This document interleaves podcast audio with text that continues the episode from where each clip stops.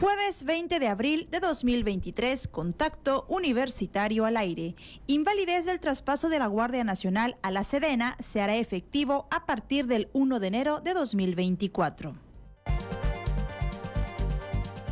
Especialistas compartieron estrategias para disminuir la violencia de género en instituciones de educación superior.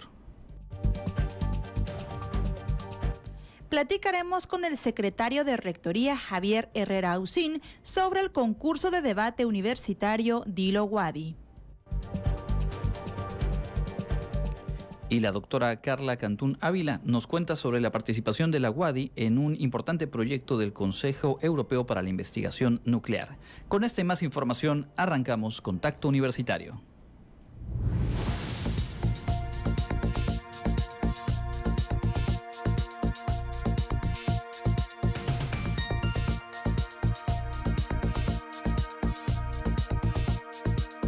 Contacto Universitario. Nuestro punto de encuentro con la información.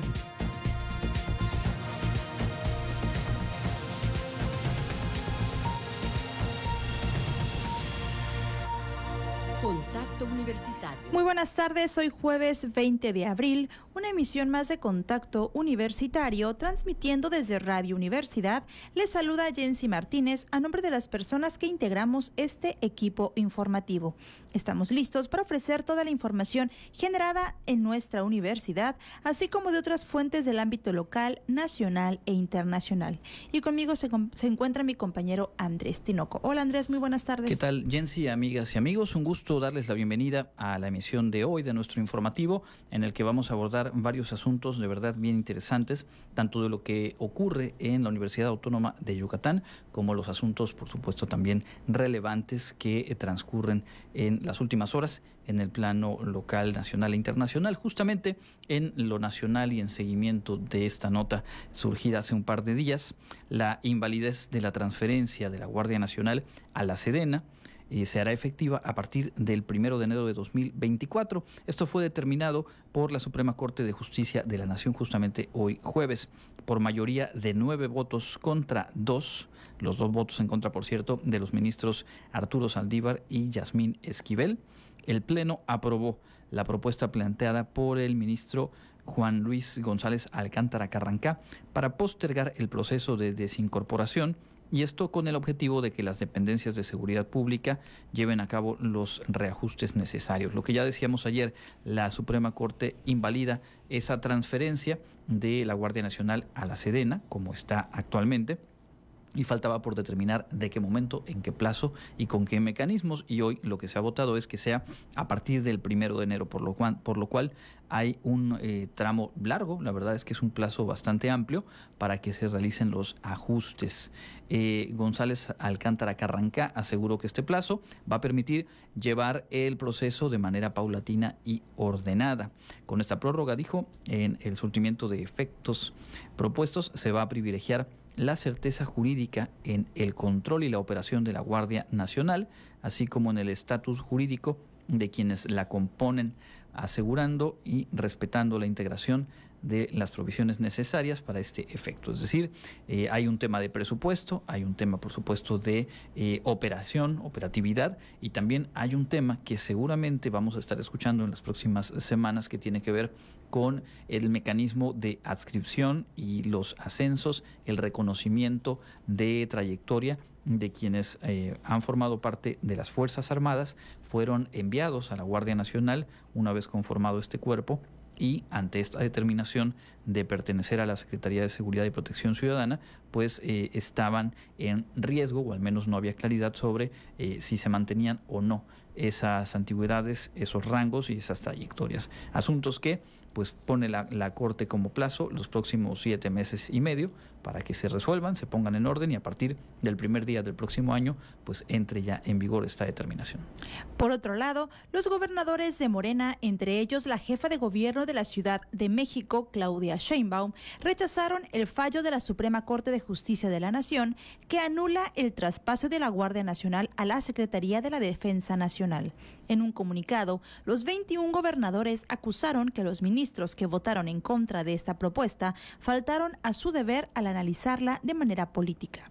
Sostuvieron que la presencia de la Guardia Nacional y las Fuerzas Armadas en sus entidades ha sido fundamental para reducir la incidencia delictiva y para contribuir en la pacificación del país.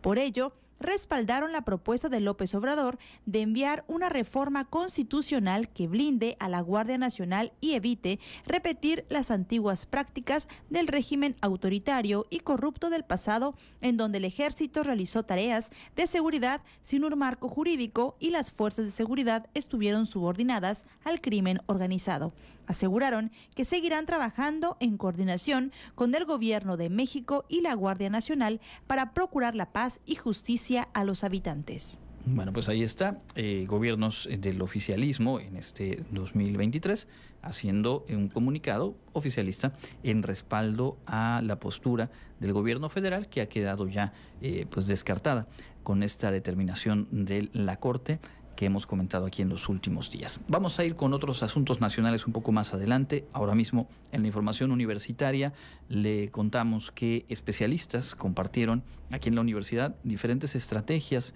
para disminuir la violencia de género en instituciones de educación superior generar alianzas estratégicas interinstitucionales, así como compartir ideas y acciones que puedan ser replicables dentro de escuelas con el fin de erradicar la violencia de género, son algunas de las acciones que se deben tomar, coincidieron las panelistas de la mesa, diálogo entre mujeres, estrategias para disminuir la violencia de género en las instituciones de educación realizada en el marco del Laboratorio de Ciudadanía y Cultura de Paz, organizado por el voluntariado de la Universidad Autónoma de Yucatán.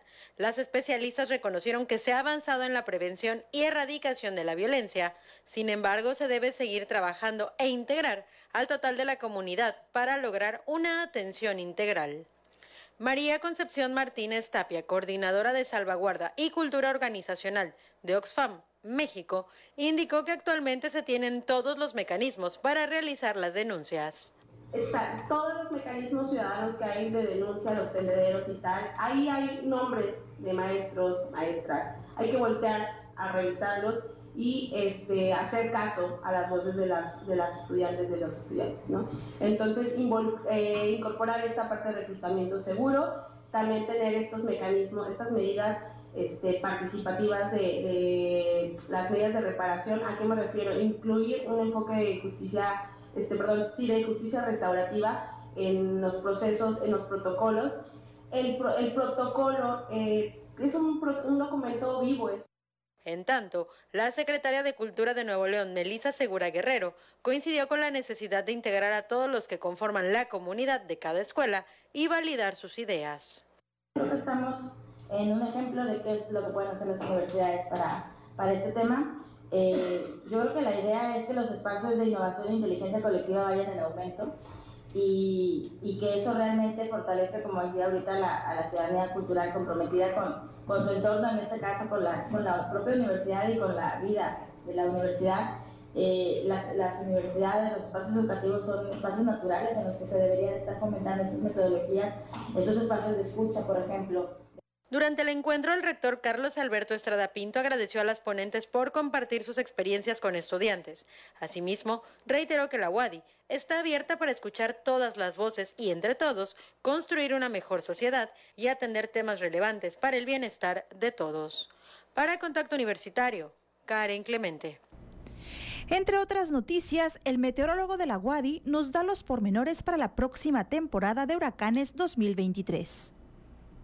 Las agencias internacionales de Estados Unidos, AccuWeather y Crown Weather, anticipan una temporada ciclónica por debajo del promedio y se estima que se alcanzarán 13 ciclones tropicales con nombre, que podrían tener una menor intensidad aseguró el meteorólogo del Comité Institucional para la Atención de Fenómenos Meteorológicos Extremos de la UADI, Juan Vázquez Montalvo detalló que el promedio de formaciones es de 14, de los cuales se esperaría la llegada de 13 ciclones tropicales, seis de ellos como huracanes y dos huracanes intensos. dice que se van a formar 13 ciclones tropicales con nombre, cuando el promedio de formación es de 14, y de los cuales espera que 6 sean huracanes, cuando el promedio de formación es de 7, y de esos 6 huracanes, 2 sean huracanes intensos, cuando el promedio es de tres huracanes intensos eh, para la temporada, ¿no? Es ligeramente por debajo del promedio. Y este año hay un cambio radical a lo que habíamos tenido desde el 2020, donde se pronosticaban arriba de 20 ciclones tropicales con nombre.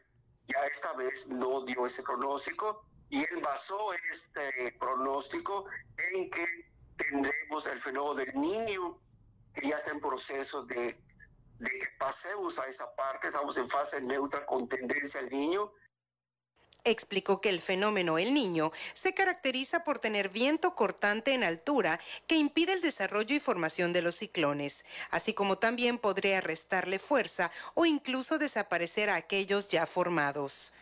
Se espera una temporada tranquila de ciclones tropicales, pero eso no significa para la península de Yucatán y sus habitantes de que bajemos la guardia. Al contrario, Independientemente del número de ciclones tropicales que se pronostiquen a formarse, ya sea 1, 15, 20, 50 o 100, independientemente de eso, la preparación deberá ser la misma.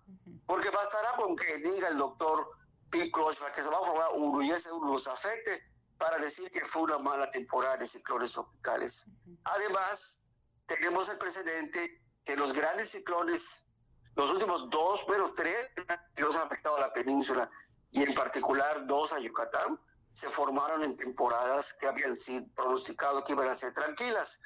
Vázquez Montalvo hizo un llamado a visitar la página www.ciafeme.wadi.mx en donde podrán encontrar los planes de contingencia para preparar a las instituciones, empresas y familias. Por otra parte, para analizar la intensidad de estos huracanes pronosticados, el avión cazahuracanes Hércules WC-130J visitó la ciudad de Mérida para cumplir con su misión de promover la conciencia sobre la importancia de la protección civil en la próxima temporada.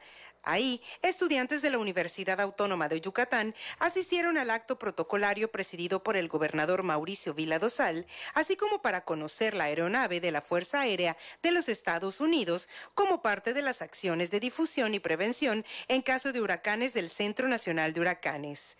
Durante la visita se observó el equipo con el que cuenta el avión huracanes que le permite medir la presión, humedad, temperatura, dirección y velocidad del viento, datos necesarios para conocer la intensidad de un huracán. Para Contacto Universitario, Clarisa Carrillo. Ahí tienen la información, un, panorama eh, no tan adverso, pero no por ello podemos eh, bajar la guardia y por supuesto habrá que estar eh, siguiendo puntualmente y aquí estaremos compartiendo con usted la información conforme se acerque y se vaya desarrollando la temporada de ciclones tropicales.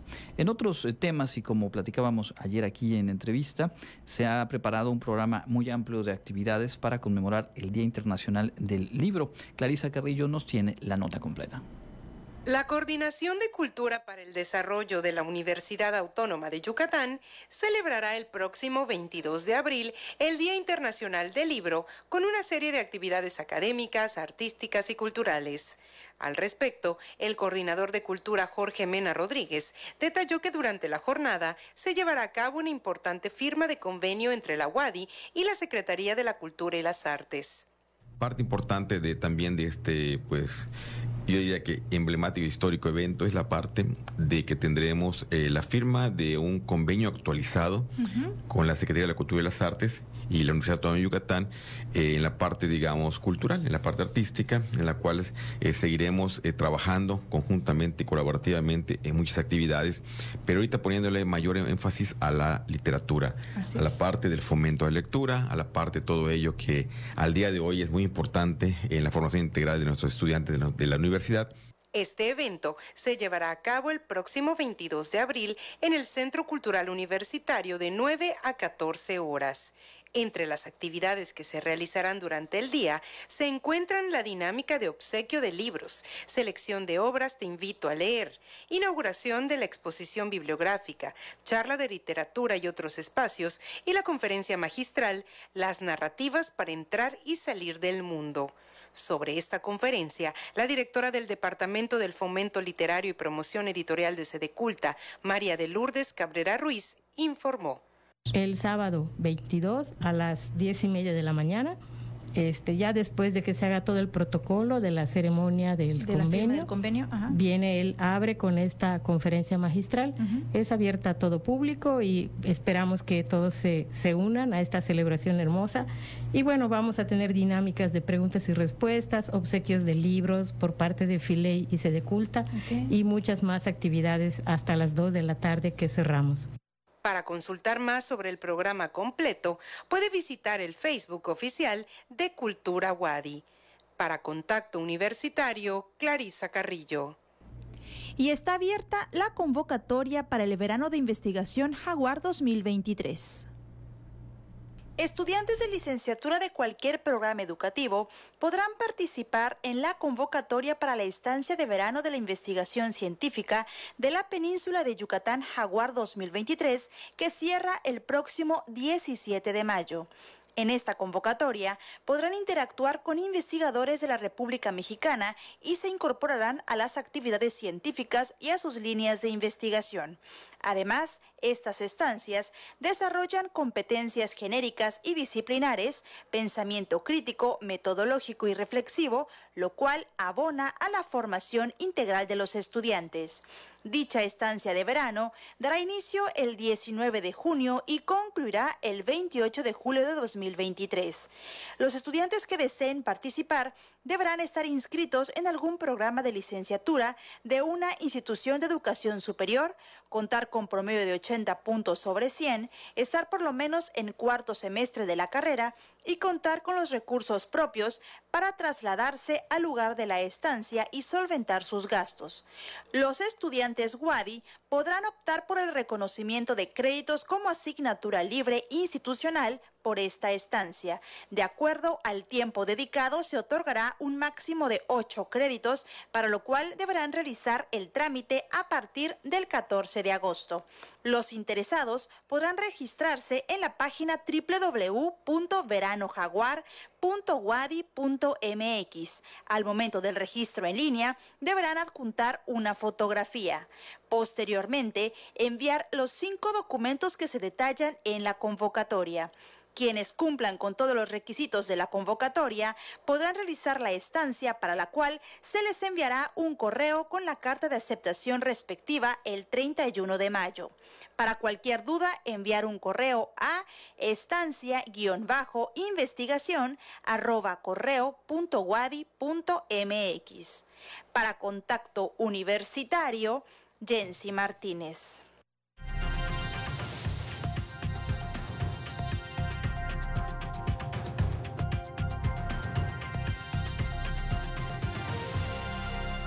Continuamos en contacto universitario a través de las frecuencias de Radio Universidad y saludamos a quienes se suman desde los espacios digitales de la universidad.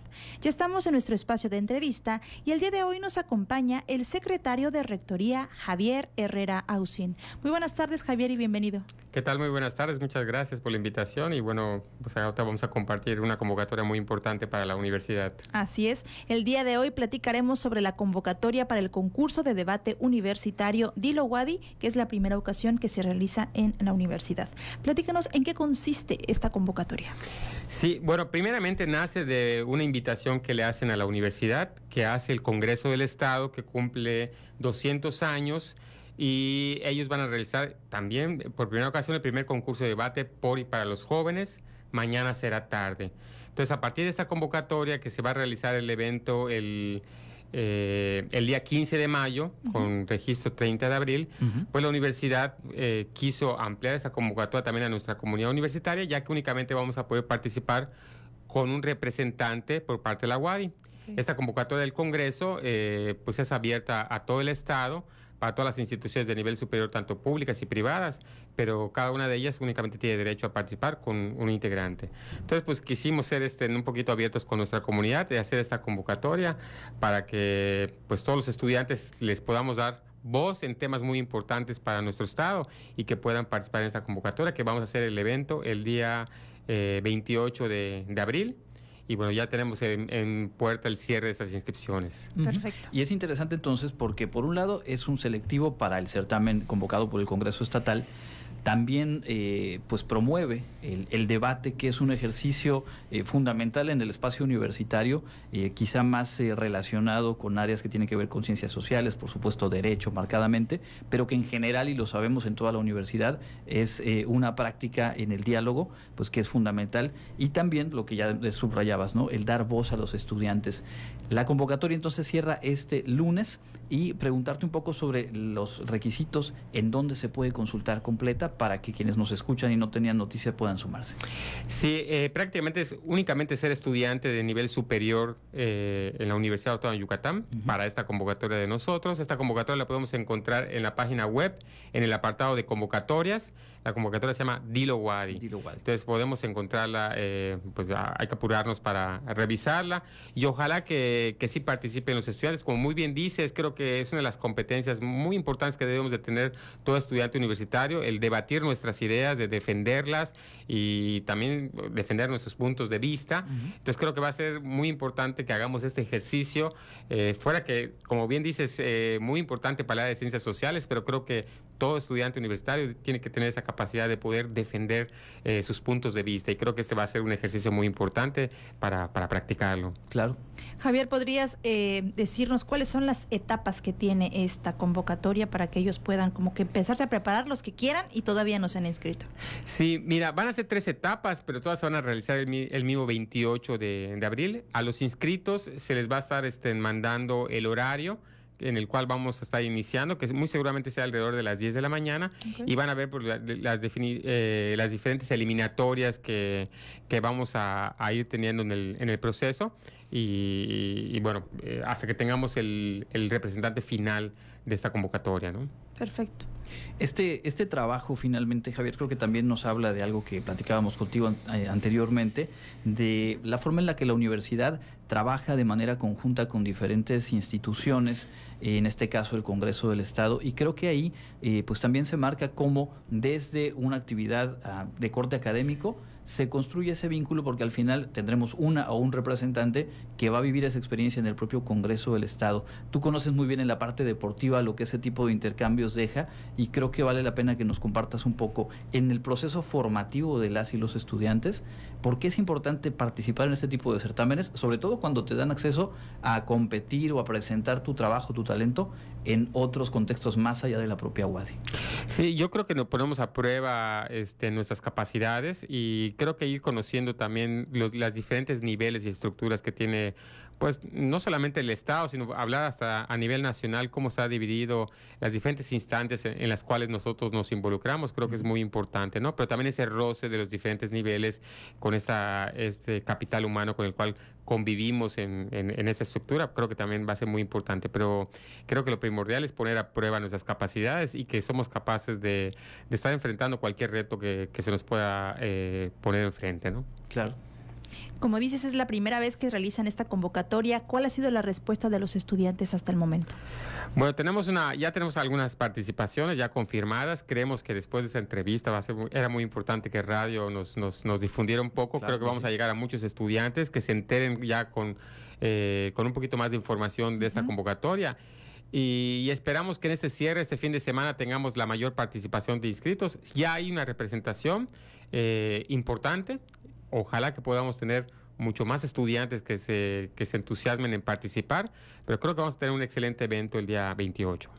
Creo que uno de los eh, de las iniciativas, y veo que también está por ahí eh, el logotipo en el cartel, por lo cual sé que hay un trabajo conjunto en donde se ve reflejada la importancia de este tipo de habilidades de debate y de defensa de, de puntos de vista, es el proyecto Guadimun, que justo hace unos días tuvieron oportunidad una delegación Wadi de participar en un evento internacional. Es ese, digamos, eh, el camino y finalmente creo que para las y los estudiantes, pues también a veces escuchamos el proceso formativo siendo universitarios y no suena distante, pero cuando hay cosas concretas en, en, el camino que te puedes ganar a partir de desarrollar esos talentos, pues vale doblemente la pena, ¿no? No, totalmente. Y fíjate que pues involucramos a Guadimun, qué bueno que lo comentaste, porque este es un ejercicio que ellos hacen constantemente cuando vienen y defienden la parte de cada país que van representando. Entonces, es que después de un concurso que digas, bueno, ¿y qué sigue? Uh tengo otras alternativas. Otra Guadimun, el proyecto es un proyecto muy, muy interesante que ha tenido resultados resultados muy sobresalientes. Recientemente acaban de tener eh, algunos resultados, algunos premios que, obtuvieron en un viaje que ya próximamente se van a, estar difundiendo.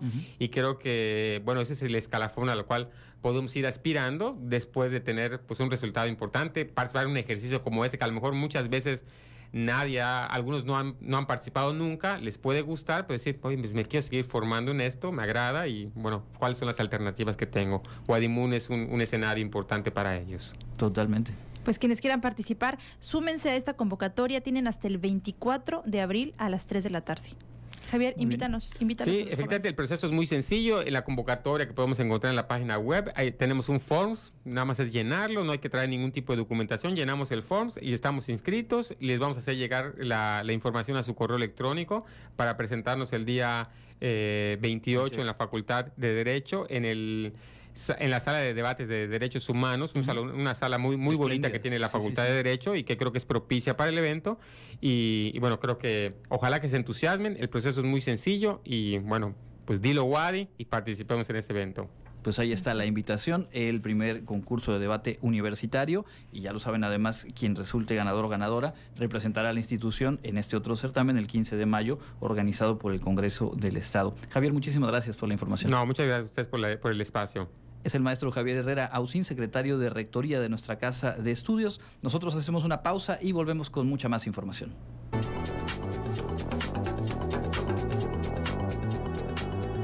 El Comité Institucional para la Atención de Fenómenos Meteorológicos Extremos de la UADI informa que este jueves 20 de abril tenemos ambiente muy caluroso con cielo mayormente despejado. La máxima temperatura estará en 41 grados Celsius con sensación térmica entre 44 y 46 grados. La temperatura mínima será de 19 grados en el amanecer de mañana viernes.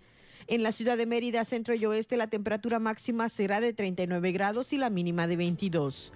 En la costa se esperan temperaturas máximas de 35 grados y mínimas de 23, con cielo despejado.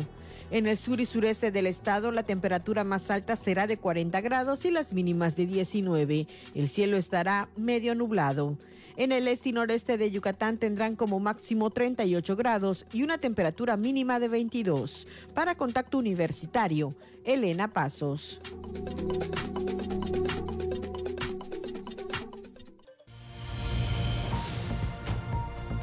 Contacto Universitario, nuestro servicio informativo en radio. Estamos de vuelta en Contacto Universitario, son las 15 horas con 31 minutos. En un momento más vamos a platicar con la doctora Carla Cantún Ávila eh, de la Facultad de Ingeniería sobre un proyecto de investigación en el que colabora la UADI, que es de alcance internacional. Usted lo sabe, cada dos semanas platicamos aquí acerca de algunos eh, proyectos, acciones que tienen que ver precisamente con la vinculación a nivel global de nuestra casa de estudios. Antes de eso tenemos un poco más de información nacional, Así es, Andrés, y es que Loreta Ortiz, ministra de la Suprema Corte de Justicia de la Nación, admitió a trámite la impugnación del Instituto Nacional Electoral en contra del recorte de 4.475 millones 501 mil 178 pesos a su presupuesto de este año. Sin embargo, la ministra del máximo tribunal del país rechazó conceder la suspensión solicitada por la autoridad electoral para evitar que se aplicara esta reducción a su presupuesto, la cual fue aprobada por la mayoría en la Cámara de Diputados. En la controversia constitucional presentada cuando el INE todavía estaba presidido por Lorenzo Córdoba, la autoridad electoral argumenta que este recorte de recursos atenta contra la autonomía presupuestal de este organismo. En su escrito de demanda, el INE impugna dos puntos. El primero corresponde a los 13.987 millones 856 mil 733 pesos asignados como presupuesto para este año, monto que se considera insuficiente. El segundo es la reducción que la Cámara de Diputados aprobó al presupuesto inicialmente solicitado por la autoridad electoral, que fue de 18.463 millones de pesos. Pues ahí está, entonces sí se va a revisar, lo que no se hace es suspenderlos de manera inmediata y por lo tanto el presupuesto actual, el que fue aprobado, es con el que tiene que seguir operando el INE, al menos en tanto se resuelva el tema. Si le dan la razón al INE, pues veremos una ampliación del presupuesto y si no, pues se quedará eh, con el mismo mm, con el que cuenta hasta ahora.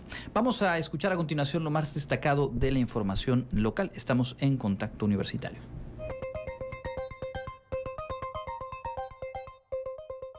En información local, al tomar posesión como presidente de la Cámara Nacional de la Industria de la Transformación Canacintra, Delegación Yucatán, Abelardo de Jesús Cáceres Ad, aseguró que la ampliación del puerto de altura de progreso se ha convertido en un tema importante en la agenda del sector, ya que detonará la posibilidad logística y de infraestructura para concretar los esfuerzos de atracción de nuevas industrias y los planes de crecimiento actuales para el Estado.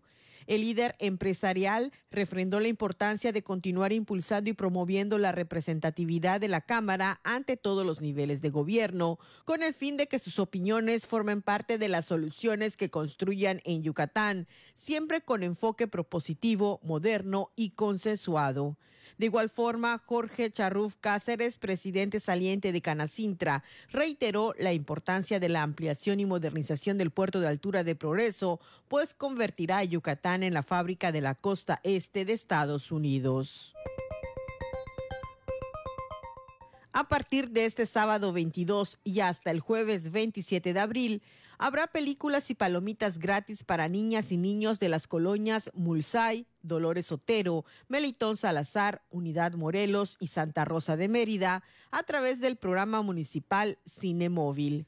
El sábado 22 de abril a las 7.30 de la tarde se proyectará la película El Lorax en la Unidad de Desarrollo Sustentable ubicada en la calle 10 entre 23 y 27 del fraccionamiento Mulsay. El lunes 24 de abril a las 6.30 estará la película Bob Esponja en la cancha de usos múltiples de la colonia Dolores Otero. El martes 25 de abril a las 7.30 proyectarán Trolls en la cancha de usos múltiples de la colonia Melitón Salazar. El miércoles 26 de abril a las 7.30 tocará turno al film La Liga de la Justicia en la cancha de usos múltiples de la Unidad Morelos. El jueves 27 de abril a las 7.30 se proyectará Los Cazafantasmas en la cancha de usos múltiples de la colonia Santa Rosa. A partir del miércoles, la oficina de pasaportes en Yucatán cuenta con una tercera opción para solicitar citas ante esa dependencia de la Secretaría de Relaciones Exteriores mediante un sistema más ágil, informó su directora Mariana Cruz Paul. Esa tercera opción consiste en un servicio que utiliza mensajería de WhatsApp y permite una interacción directa con el usuario, que solo invertirá de 3 a 5 minutos en el trámite, explicó la funcionaria. El servicio fue presentado anteayer en Ciudad de México y ayer empezó su aplicación en todas las oficinas de pasaportes, entre ellas la de Yucatán. La directora de la oficina de pasaportes añadió que para activar este servicio, el usuario debe registrar el número en WhatsApp y enviar un primer mensaje que bien puede ser un hola. El usuario deberá tener a la mano su clave única de registro de población CURP en caso de que sea la primera vez que hace un trámite y proporcionar un correo electrónico al cual el sistema le enviará toda la documentación del caso. En el nuevo servicio de WhatsApp se darán al solicitante tres opciones de fechas disponibles, las más inmediatas, con horarios a escoger. Podría ser incluso del día siguiente. La oficina de pasaportes de Mérida funciona de lunes a domingo en horario de 8 de la mañana a 8 de la noche. Para Contacto Universitario, Elena Pasos. Mantén contacto. Escúchanos en línea en wadi.mx, diagonal radio-universidad y en Facebook, diagonal radio Wadi. Continuamos en contacto universitario. Muchas gracias por estar en sintonía, como les habíamos anticipado, tal como ocurre cada segundo jueves. El día de hoy vamos a conocer un poco más de algunos de los proyectos, de las acciones que realiza la UADI que tienen alcance, tienen vinculación internacional. Y para ello le damos la bienvenida a la doctora Carla Cantún Ávila. Ella es profesora asociada en la licenciatura en Ingeniería Física de la Facultad de Ingeniería de la UADI. Doctora, bienvenida. Muchísimas gracias por, por la oportunidad y, gracias por el espacio. No, con todo gusto. Y la verdad es que nos da doble gusto porque aparte de, de lo importante del proyecto a nivel de vinculación internacional del que vamos a platicar, es un tema bien interesante al cual yo le invito a quien nos esté escuchando o nos sigue en las redes sociales, nos escuche con atención porque créame que es de destacarse el proyecto en sí y que la UADI tenga una participación en él. Y hablamos de esta colaboración entre la UADI y muchas otras instituciones del mundo con la Organización Europea para la Investigación Nuclear. En principio, le pediría darnos un poco el contexto sobre este organismo que eh, pues no solamente es relevante por conformar el trabajo de la Comunidad Europea, sino por ser un referente y ser pues una institución clave en todo este trabajo de investigación eh, nuclear. Doctora. Muchas gracias. Eh, bueno, el, CERN, como lo conocemos por las siglas en, francés, es el laboratorio más grande del mundo de, de, la física de partículas. Em, se inauguró en los años 50 y ellos trataban de buscar eh, como la estructura o, mm, lo que trataban de hacer era los estudios acerca de los núcleos, ¿no? Por eso es investigación nuclear los avances fueron eh, incrementándose porque la tecnología lo ha permitido también. este tipo de experimentos o este tipo de laboratorios genera tecnología de punta. A partir de ellos viene una avalancha importante. Este, en diferentes ámbitos que permea, por ejemplo, en física médica y demás. Eh, el propósito de estos laboratorios es conocer la estructura fundamental de la materia. Eh, entonces, por los avances tecnológicos, las dimensiones han sido superadas por mucho. Ya no hablamos solamente del núcleo del átomo, sino de los componentes dentro del núcleo. Las energías que se pretenden alcanzar o que se alcanzan en este laboratorio son las más grandes del mundo. Actualmente tiene un complejo de aceleradores de partículas que permiten alcanzar hasta 14 teraelectronvolts. Eh, hacen colisionar bonches de protones contra otros protones y ven qué es lo que sucede, ¿no?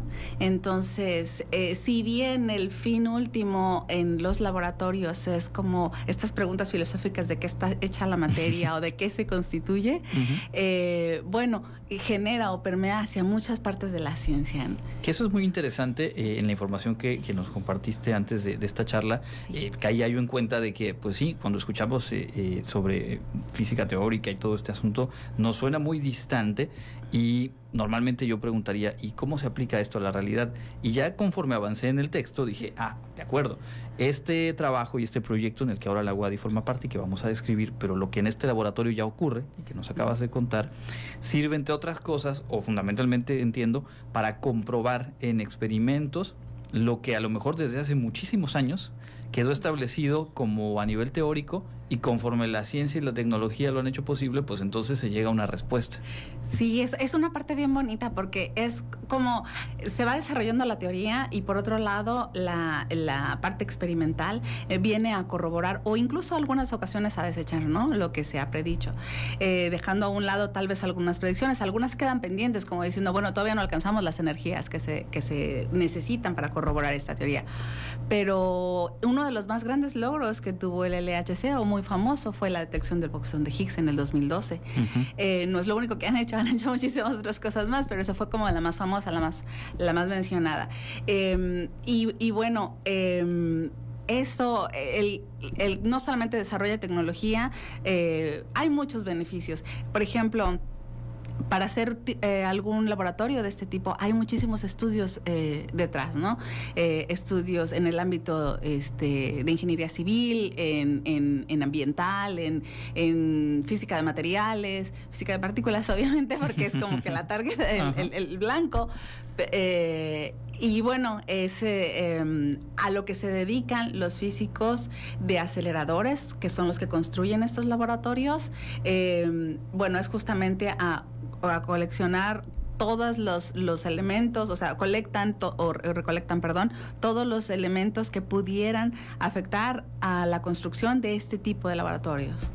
Y es algo eh, sobre eso en lo que hoy por hoy la universidad participa, porque así como eh, estos laboratorios que ya están en funcionamiento y en donde entre otros se encuentra este gran colisionador de hadrones, ¿no? donde se dio lo del bosón de Higgs, eh, pues llega a tal nivel el avance que pues las y los expertos dicen, vamos pensando en lo que sigue para poder avanzar más y, entre esas necesidades se está o se ha emprendido el trabajo para el diseño del futuro colisionador circular, que es un proyecto que eh, pues tiene muchísimas eh, áreas para el trabajo previo, ¿no? Y en un pedazo de esas áreas está involucrada la, la WADI. La WADI, así es. Em, solo para poner un poquito, poquito el contexto de este, el LHC... Eh, poniéndole dimensiones, es un acelerador de partículas que tiene de circunferencia 26, alrededor de 26 kilómetros. El que ya existe. El que ya existe, el que está operando. Alcanza una energía de 14 volts.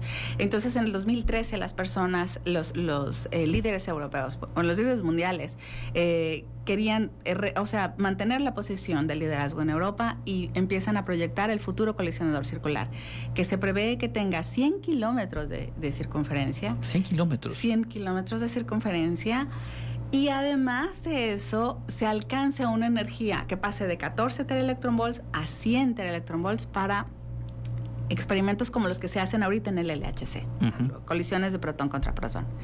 Entonces, eh, ¿dónde, ¿dónde está la WADI? Bueno, pues eh, afortunadamente em, en el 2017 un colega que es experto en aceleradores de, eh, aceleradores de partículas, doctor Humberto Mauri, nos invita a colaborar en, la etapa de conceptualización del, del FCC. Entonces, el trabajo que nosotros realizamos son eh, simulaciones que van a beneficiar en la, en la construcción de la del cómo se van a manejar los haces de positrones en el FCC. Porque en el FCC van a haber tres escenarios. Colisiones protón-protón, colisiones protón-electrón y colisiones electrón-positrón. El primero que se va a construir eh, va a ser electrón-positrón y la WADI está haciendo análisis que permiten eh, dar un, como una luz acerca de cuáles son los parámetros que se pueden utilizar para que el, el AS se mantenga con respecto a las nubes de electrones lo más nítido posible. Y es que, eh, vaya, llevándolo a lo coloquial, si vamos a construir algo que hasta ahora no se ha hecho, tenemos que hacer, bueno, y además con la cantidad de recursos económicos, humanos, tecnológicos que requiere esa construcción, eh, los estudios de factibilidad y todo el diseño, me imagino que requiere también un trabajo enorme. Y esto a lo mejor lo podemos eh, hacer más claro si nos cuentas cuántas instituciones hoy por hoy trabajan en esto, que es una fase, digamos, previa, ¿no? Para poder determinar, según nos explicabas, si va a ser viable o no y si el proyecto continúa y se cumplen estos 40 años proyectados para poder tenerlo en funcionamiento y obtener resultados de él. En sí, así es. Eh, bueno, resulta que a nivel mundial, eh, actualmente somos 135 eh, perdón, instituciones que están participando en el, en el estudio de factibilidad. Ahora estamos en esta segunda etapa. Y de, estas, de todas estas instituciones, solamente somos cinco instituciones mexicanas, cuatro universidades autónomas y, un centro de investigación. Entonces, em, nosotros lo que corresponde a México, eh, específicamente a nuestra universidad, es este aporte de conocimiento que nos, que nos, eh, que es eh, muy benéfico para nosotros porque ya tenemos entonces presencia mundial en ese tipo de, en ese tipo de áreas, ¿no? porque son inversiones multimillonarias. se, se piensa o se estima que van a ser más de 10 más de 10 mil millones de, euros o este que van a estar involucrados y es por eso que se tiene que hacer todos estos trabajos previos.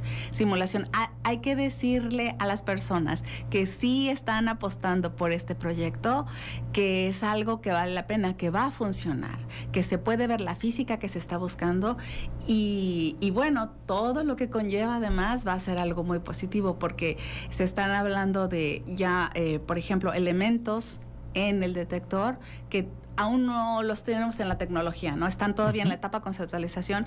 Los superconductores ya no van a ser nada más el cable superconductor, sino vamos a tener magnetos o eh, imanes que van a estar... Eh, enfriados a temperaturas eh, muy, muy, eh, bueno, no, no tan bajas, se espera que sean a unas temperaturas accesibles para que el funcionamiento de la máquina pueda mantenerse.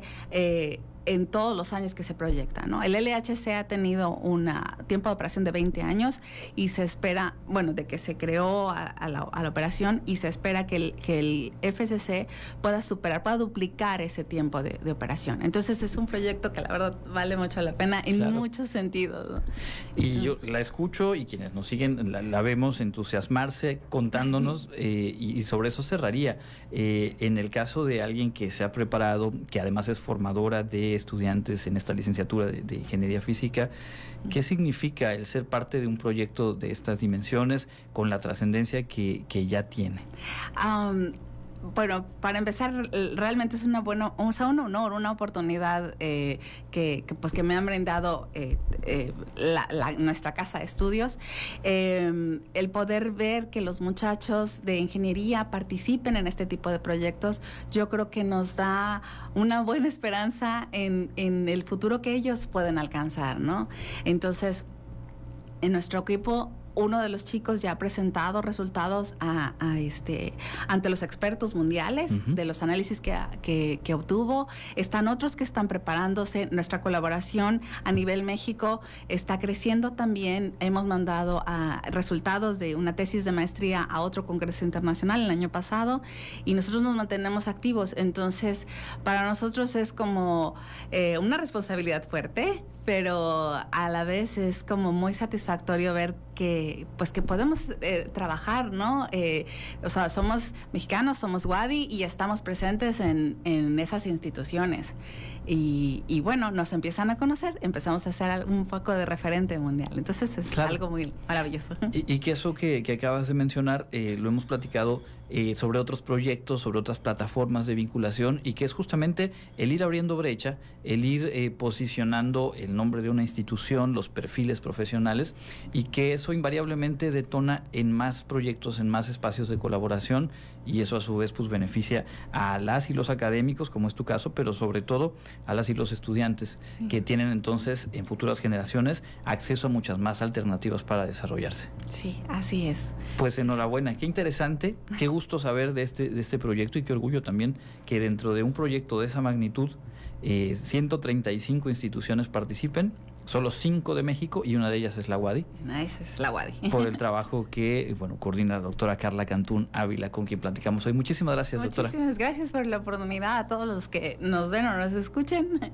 Este, muchas gracias, de verdad. Pues platicaremos de vuelta porque esta etapa por lo pronto continúa hasta el 2025. 2025. Así que habrá más cosas que contar sobre Sí, claro, claro, en, cualquier momento y la verdad que les agradezco la oportunidad y, y sí, este proyecto todavía va este, para muchos años más.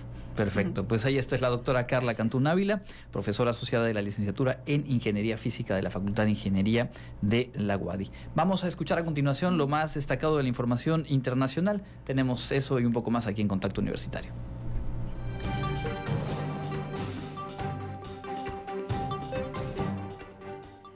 En el ámbito internacional, el ejército de Sudán manifestó su rechazo contundente a entrar en negociaciones con el poderoso grupo paramilitar Fuerzas de Apoyo Rápido FAR después de que ambos bandos acordaran en los últimos días adherirse a treguas humanitarias de 24 horas, aunque estas no han sido respetadas. El ejército indicó que no hay negociaciones porque el resultado de los combates determinará la entrega o la destrucción total del grupo paramilitar liderado por el comandante Mohamed Hamdan Dagalo, alias Gemedi. El ejército condicionó en un primer momento las negociaciones con los paramilitares a la disolución de las FARC, grupo que ya fue desbandado por las propias Fuerzas Armadas y catalogado como milicia rebelde. Sin embargo, no cerraron las puertas al diálogo hasta hoy. Esta dura negativa del ejército a negociar se produce en el sexto día de combates con la FARC, unos enfrentamientos que han dejado, de acuerdo con la Organización Mundial de la Salud, más de 330 civiles muertos y otros más de 3.200 heridos.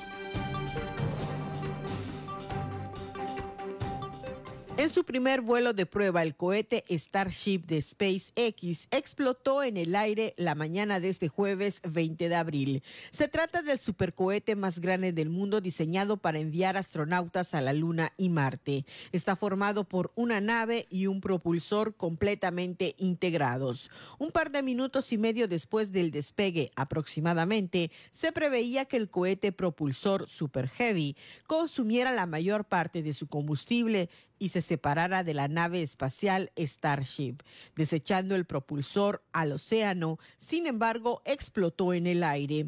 El cohete despegó desde Starbase, la base espacial de SpaceX, en Boca Chica, sur de Texas, sin contratiempos en esta ocasión, después del intento fallido de lunes en los últimos minutos de la cuenta regresiva por un problema técnico.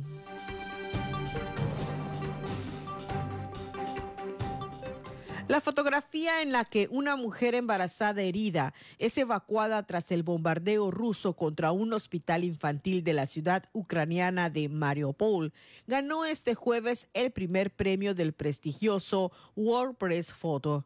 La imagen tomada por Evgeniy Maloleka de la agencia Associated Press capturó lo absurdo y el horror de la guerra y saca a la luz la muerte de las futuras generaciones de ucranianos, declaró el jurado del más prestigioso de los concursos de fotoperiodismo. En la fotografía recompensada se ve a la mujer embarazada, Irina Kalilina, transportada en una camilla con la mirada perdida y una pierna cubierta de sangre. Se toca el vientre. Cinco hombres la transportan en medio de edificios destrozados. La ciudad portuaria de Mariupol fue asediada y bombardeada durante varias semanas por las fuerzas rusas, poco después del inicio de la invasión en febrero de 2022. Para Contacto Universitario, Elena Pasos.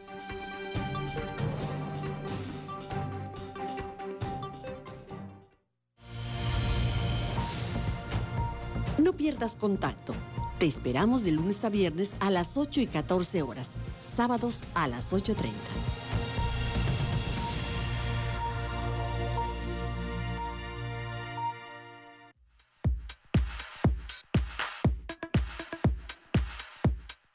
Amigos, ya estamos listos con la información de la agenda universitaria.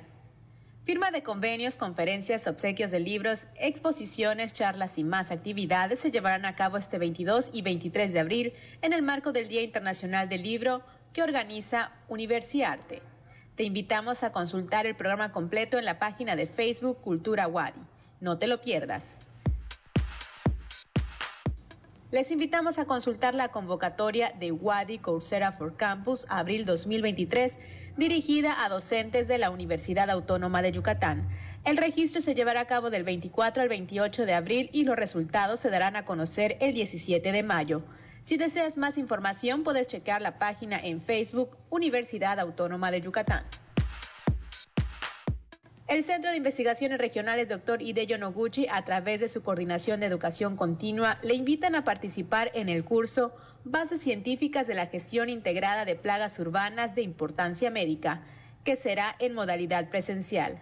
Se impartirá hasta el 26 de mayo de 2023. Si quieres más información, puedes escribir un correo a cir.educontinua.correo.wadi.mx.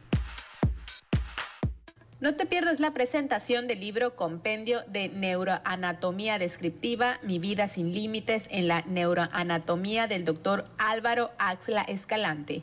Este evento tendrá lugar en el exalón del Consejo Universitario del Centro Cultural Universitario el miércoles 3 de mayo a las 19 horas.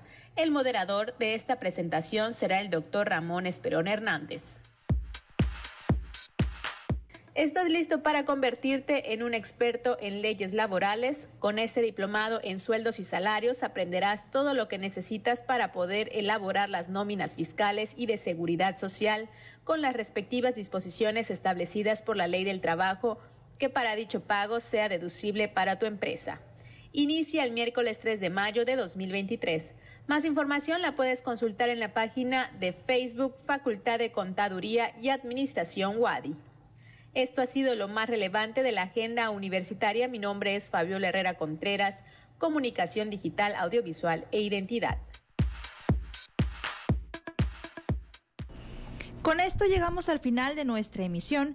Agradezco mucho que nos hayan acompañado en este jueves 20 de abril. Agradezco también a Norma Méndez que está en los controles y a Manuel González que transmite desde Facebook Live y a todo el equipo que hace posible este noticiero. Les recuerdo que mañana a las 8 en punto los esperamos en la edición matutina con Elena Pasos Enríquez y a las 2 de la tarde con más información relevante. Recuerden seguirnos en nuestra plataforma de podcast. Estamos como Contacto Universitario Ahí puede recuperar nuestras entrevistas y programas completos. Mi nombre es Jensi Martínez, me despido de ustedes como siempre. Fue un gusto haber compartido este espacio de noticias. Nos escuchamos mañana, Andrés. Hasta mañana, Jensi. Amigas y amigos, muchas gracias y la invitación a quedarse con la programación de Radio Universidad, Inmortales de la Música, en un momento más. Después eh, tendremos a las seis y media de la tarde, como cada jueves, el programa Letras en Tránsito y a las 19 horas, Espacio Sensorial parte de lo que viene la tarde de hoy. Gracias por escucharnos. Mi nombre es Andrés Tinoco. Que tengan un excelente jueves. Contacto Universitario. Nuestro punto de encuentro con la información. Una producción de la Coordinación de Comunicación Institucional de la Universidad Autónoma de Yucatán.